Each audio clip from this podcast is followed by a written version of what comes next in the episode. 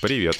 На связи подкаст «Архитектор РФ» и в ближайшие 20 минут управляющий партнер архитектурного бюро «Апрель» и выпускница архитектора РФ Наталья Бавыкина на примерах из архитектурной практики городов России проанализирует актуальность регламента в работе с объектами культурного наследия.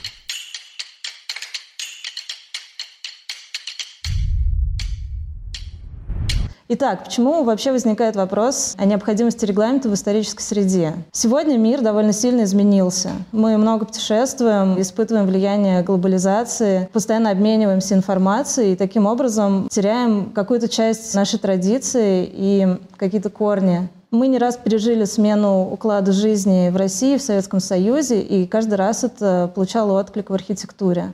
Например, Москва — это пример постоянных изменений. Хочу начать с радикального примера. Наверное, самый известный объект культурного наследия в России – это, конечно, Кремль. А теперь вспомним проект Ивана Леонидова, его здание Наркомтяжпрома, которое он стоит прямо рядом с Кремлем на месте ГУМа. Это пример радикального контраста. Думал ли Иван Леонидов об историческом контексте? Конечно, да. Хотел ли его сохранить? Нет. Интересно посмотреть на то, что и сегодня мы видим на этой территории. ГУМ, на месте которого Иван Леонидов хотел поставить свой небоскреб, так и стоит. Но, видимо, вектор развития территории рядом с Кремлем все равно устремлен в будущее. И мы видим, что на месте исторических кварталов в Заряде сегодня разбит современный парк, который трудно назвать контекстуальным. Архитектурный ландшафт этой территории уже изменился и не может вернуться к исторической застройке. Здесь было бы странно говорить о каких-то регламентах или искусственном возврате в прошлое. Итак, когда же нам нужны регламенты? Я считаю, что о регламентах можно говорить тогда, когда на самом деле есть сохранная историческая среда.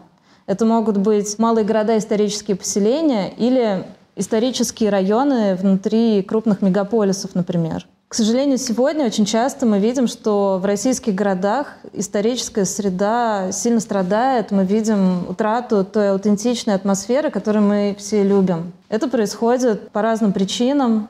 Например, это может быть стихийное повышение плотности застройки или еще, как мы это называем, точечная застройка. Это может быть изменение логики развития городских пространств. Например, когда вдруг через историческую часть прокладывают новую широкую магистраль, которая разделяет это пространство на две новые части, которых раньше там не было. И, к сожалению, часто мы видим примеры некачественной архитектуры, когда среда больше не может воспроизводить себя, потому что уже утрачены те технологии, а, которые применялись раньше. И это объективные факторы, с которыми нужно работать системно. На самом деле среда — это очень тонкая материя, которую нужно изучать, осмыслять и переосмыслять для того, чтобы, развивая среду, не навредить ей и стараться сохранять логику ее развития. Как в этом могут помочь регламенты? Вот хочу привести один пример из э, города Касимова в Рязанской области. Это одно из исторических поселений федерального значения. Это торговый центр Кротберс, который расположен прямо на главной исторической улице города, среди двухэтажных домов, выполненных в стиле классицизма и эклектики. Давайте разберемся, что здесь не так. Формально этот торговый центр вполне вписывается в э, регламенты для этой территории. Он выполнен в стиле эклектики, декорирован, похоже на то, как декорированы окружающие дома. Но на самом деле мы сразу видим, что он сильно выбивается. И его видно издалека, он сразу бросается в глаза и нарушает контекст. На самом деле проблема в том, что он нарушает э, объективные характеристики среды. У него слишком длинный фасад, у него есть э, довольно странная надстройка над э, вторым этажом.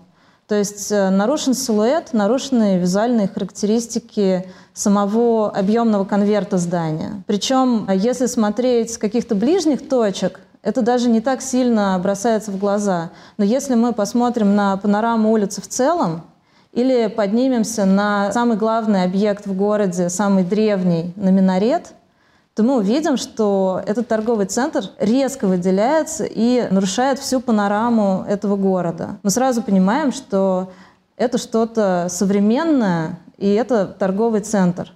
Итак, давайте попробуем разобраться, какие же ключевые характеристики на самом деле формируют облик исторической застройки. Можно ли выделить какой-то универсальный набор характеристик? Ну, я считаю, что нет. Каждый раз это абсолютно индивидуально в зависимости от того, на какую именно среду мы смотрим и что характерно именно для нее. Я бы разделила все характеристики на три основные группы. Во-первых, это градостроительная структура. Во-вторых, это то, как объекты размещаются внутри этой структуры. И в-третьих, это форма и архитектура самих объектов застройки. Давайте рассмотрим эти группы на примерах тех проектов, с которыми мы работали в нашем бюро «Апрель» и со студентами Московского архитектурного института. Первый пример. Возвращаемся в город Касси Касимов, для которого мы делали проект «Касимов, возвращай город». В данном случае ключевыми характеристиками, с которыми мы работали, была как раз градостроительная структура. Интересно, что центральная часть Касимова была заново отстроена после пожара в начале XVIII века архитектором Иваном Гагином. В то время все города строились по типовому екатерининскому плану, и Касимов не исключение. Архитектор Иван Гагин полностью изменил существовавшую до этого структуру и применил ортогональную сетку улиц. Интересно, что он даже применил серию типовых проектов, которые привез из Москвы, но немного переосмыслив на свой лад, что сделало на самом деле архитектуру в городе очень аутентичной и такой не лишенной провинциального шарма. На самом деле можно говорить о том, что то, что происходило в России в XVIII веке, вот эти типовые екатеринские планы, это первые случаи применения регламентов на всю страну. Итак, что же является ключевыми характеристиками среды для этой территории? Ну, во-первых, это градостроительная структура.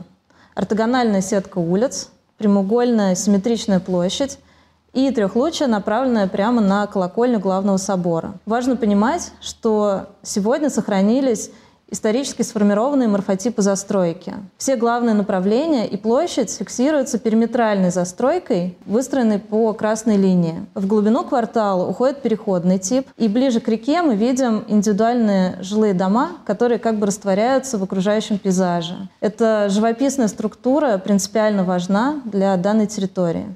Сегодня эти важные принципы частично утрачены просто потому, что ну, скажем так, э, никто за ними не следил. Удивительно, например, что центральный третий луч растворяется сегодня в той самой э, частной застройке и заборах, потому что он просто не отфиксирован красными линиями, и никто не соблюдает этот прострел на реку. На главной площади, кроме торговых рядов, появился еще один лишний объект, который меняет ее структуру восприятия.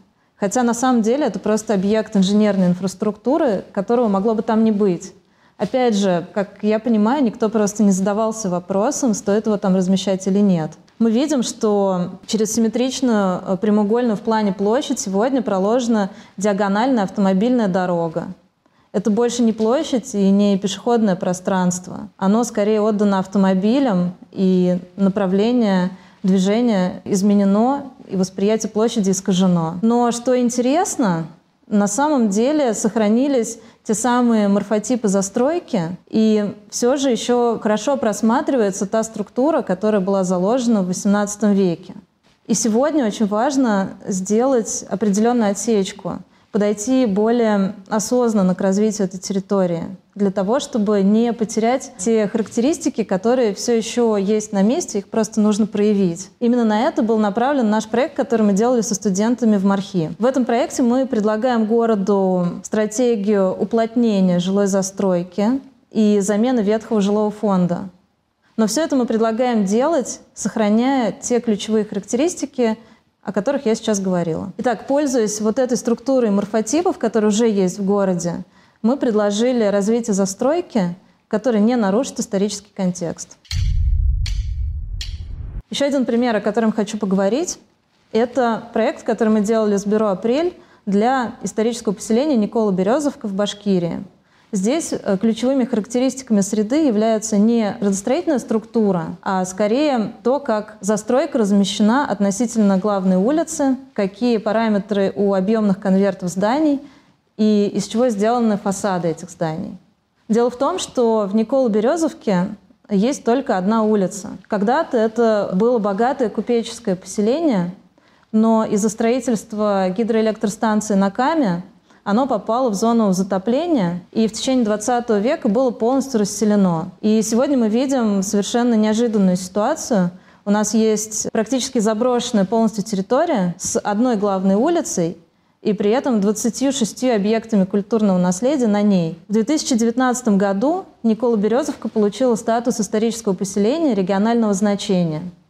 И сегодня она идет по пути регенерации застройки. Работая с этой территорией, мы старались максимально внимательно отнестись к ее историческому контексту и определили для себя те ключевые характеристики, которые его определяют. Ну, во-первых, в этом поселении традиционно все дома выходили прямо на красную линию главной улицы. Это было связано с тем, что в купеческом селе первые этажи, как правило, отдавались под торговые помещения или склады, а вторые этажи были жилыми. И было выгодно иметь прямую связь с улицей. Во-вторых, в основном все дома были выстроены из красного кирпича и имели два этажа и скатную кровлю. Часть объектов имела каменный низ, деревянный верх. И в-третьих, очень важна парцеляция участков и расстояние между этими домами. Можно говорить о том, что они шли довольно регулярно и таким образом формировали тоже довольно характерную панораму улицы, которая стреляет прямо на колокольню главного собора. Удивительно, но просто так по умолчанию соблюдение этих принципов не работает сегодня. До того, как поселение попало в список исторических, и там были приняты регламенты, застройка велась, можно так сказать, нетрадиционным образом. Ну, например, один из собственников купил себе участок вместе с э, старым кирпичным домом. Старый дом он снес, участок оградил забором, и почему-то посреди этого участка поставил деревянный сруб. Это сразу бросается в глаза. Мы видим, что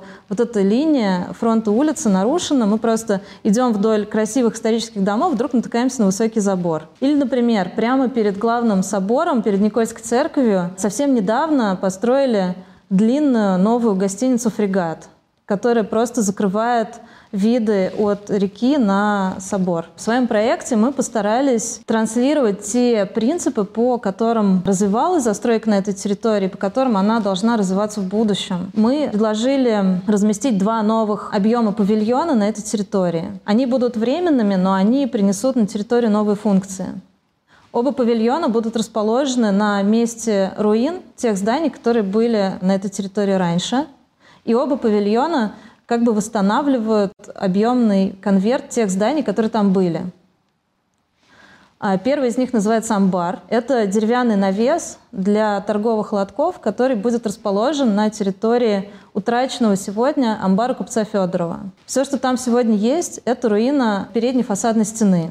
По историческим данным мы выяснили, что раньше амбар был длинным, одноэтажным и располагался между двумя главными улицами. И поэтому мы приняли решение как бы восстановить вот этот объемный конверт, восстановить вот это ощущение от объема здания, но применили современное архитектурное решение и применили дерево специально для того, чтобы подчеркнуть разницу между новым современным вмешательством и той руиной, той стеной, которая на самом деле представляет э, историческую ценность. Второй объект – это инфоцентр. Это павильон, который мы, по сути, встраиваем внутрь руины дома купца Ляпина. В данном случае мы меняем и функцию этого объекта, и как бы меняем его внешний вид.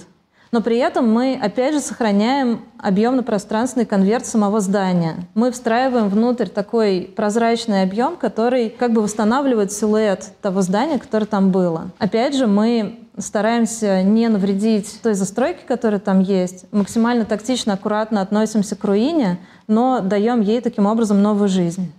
И третий пример, о котором я хочу поговорить, это дербенские магалы, территория, с которой мы работали в рамках разработки мастер-плана для городского округа. И здесь э, ключевой характеристикой среды оказалась для нас совершенно неожиданная деталь. Дербенские магалы – это кварталы в самом центре Дербента, которые начали формироваться еще в VII веке. На самом деле в России это самое древнее поселение. Удивительно, что сегодня в дербенских магалах сохранилось практически все. Сохранилась структура улиц, сохранилась этажность зданий. Даже сохранился тот материал, из которого состоят все фасады, Несмотря на то, что в Дербенте дома постоянно перестраиваются, в том числе из-за того, что там происходит землетрясение, но они как бы все вместе формируют э, ту же самую среду, которая там была в VII веке. А более того, в городе даже сохранился более или менее тот уклад жизни, который был, сохранилась парцеляция домохозяйств. Ну, короче говоря, если вы попадете в Магала Дербента, вы сможете перенестись э, в прошлое. Казалось бы, все прекрасно. И эта среда сама себя воспроизводит естественным образом, если бы не одна деталь. Раньше в городе применяли плоские кровли, закатанные битумом. Сегодня, если мы посмотрим от крепости вниз, в сторону Каспийского моря, то мы увидим просто какую-то непонятную кашу из разноцветных кусочков. Из-за изменения технологии, появления скатных кровель и разноцветного профнастила, панорама города полностью изменилась. Мы видим, что у каждого домохозяйства своя форма кровли, свой цвет и своя крыша. Это очень сильно влияет на восприятие среды. Таким образом, получается, что в Дербенте надо заниматься крышами. Нужно постепенно уходить от этого разноцветного профнастила и переходить обратно к традиционным плоским кровлям. Именно это мы предложили сделать в рамках нашего проекта. И понимая, что все эти кровли на самом деле принадлежат э, большому количеству частных собственников, мы также заложили в проект идеи по мерам компенсации и дополнительным льготам для жителей, чтобы им было удобно и комфортно заниматься своими кровлями. Нужно ли вообще устанавливать какие-то объективные измеримые требования, чтобы новая застройка гармонично сочеталась с историческими зданиями и объектами культурного наследия? Да, я считаю, что нужно устанавливать определенные регламенты, нужно фиксировать те ключевые характеристики, которые важны для среды того или иного города или поселения. Причем, когда мы это делаем, нужно обязательно помнить про сценарий развития территории в будущем. Будет ли это рост увеличение плотности, стагнация или убывание. И нужно помнить, что именно такой подход может являться хорошей альтернативой другим довольно спорным практикам регулирования исторической среды. Одной из таких спорных практик сегодня является фиксация стилевого регламента в историческом поселении. Ну, например, если вернуться к Касимву, то там написано в регламентах, что новая застройка должна вестись в стиле классицизма или эклектики. Но на сегодняшний день на самом деле существует очень мало архитекторов, которые способны действительно сделать хорошо эклектику или классицизм. Кроме того, это довольно дорого, если делать это по-настоящему. Сегодня, к сожалению, мы видим результаты введения этих регламентов. В городе уже начали появляться объекты в стиле эклектики, только портики у них, например, выполнены из асбестовых труб, которые не имеют ни энтазиса, ни капители, и выглядят довольно странно. Причем самое ужасное это то, что на самом деле вот такая застройка, она только снижает ценность тех исторических объектов, которые находятся рядом. В своей практике мы никогда не копируем исторические стили, а стараемся делать современную, но контекстуальную архитектуру. Лучше сделать фоновую новую застройку, чем поставить рядом с памятником какую-то неуклюжую копию. И второй пример, достаточно спорный, на мой взгляд, практики, это типовые дома. Сегодня для многих исторических поселений разработаны проекты типовых жилых домов. То есть э, любой собственник участка может просто взять такой проект, построить его, и ему не нужно проходить дополнительные согласования. Я считаю, что такая практика может привести просто к деградации среды. Ни в одном историческом поселении, даже ни в одной деревне вы никогда не увидите рядом двух одинаковых домов. Таким образом, я считаю, что именно фиксация ключевых объемно-пространственных характеристик среды — это тот инструмент, который, во-первых, будет всем понятен и объективен, а во-вторых, будет достаточно гибким для того, чтобы позволять среде развиваться, но при этом не деградировать. Еще 11 лекций, посвященных регламенту градостроительного проекта, доступны на сайте архитекторы.рф всем зарегистрированным пользователям. Также вас ждут остальные 8 онлайн-курсов, которые помогут развить комплексное понимание города. Подписывайтесь на подкаст в удобном для вас приложении и не пропускайте новые выпуски. Программа «Архитектор РФ» реализуется Дом РФ и Институтом «Стрелка» при поддержке Минстроя и правительства РФ.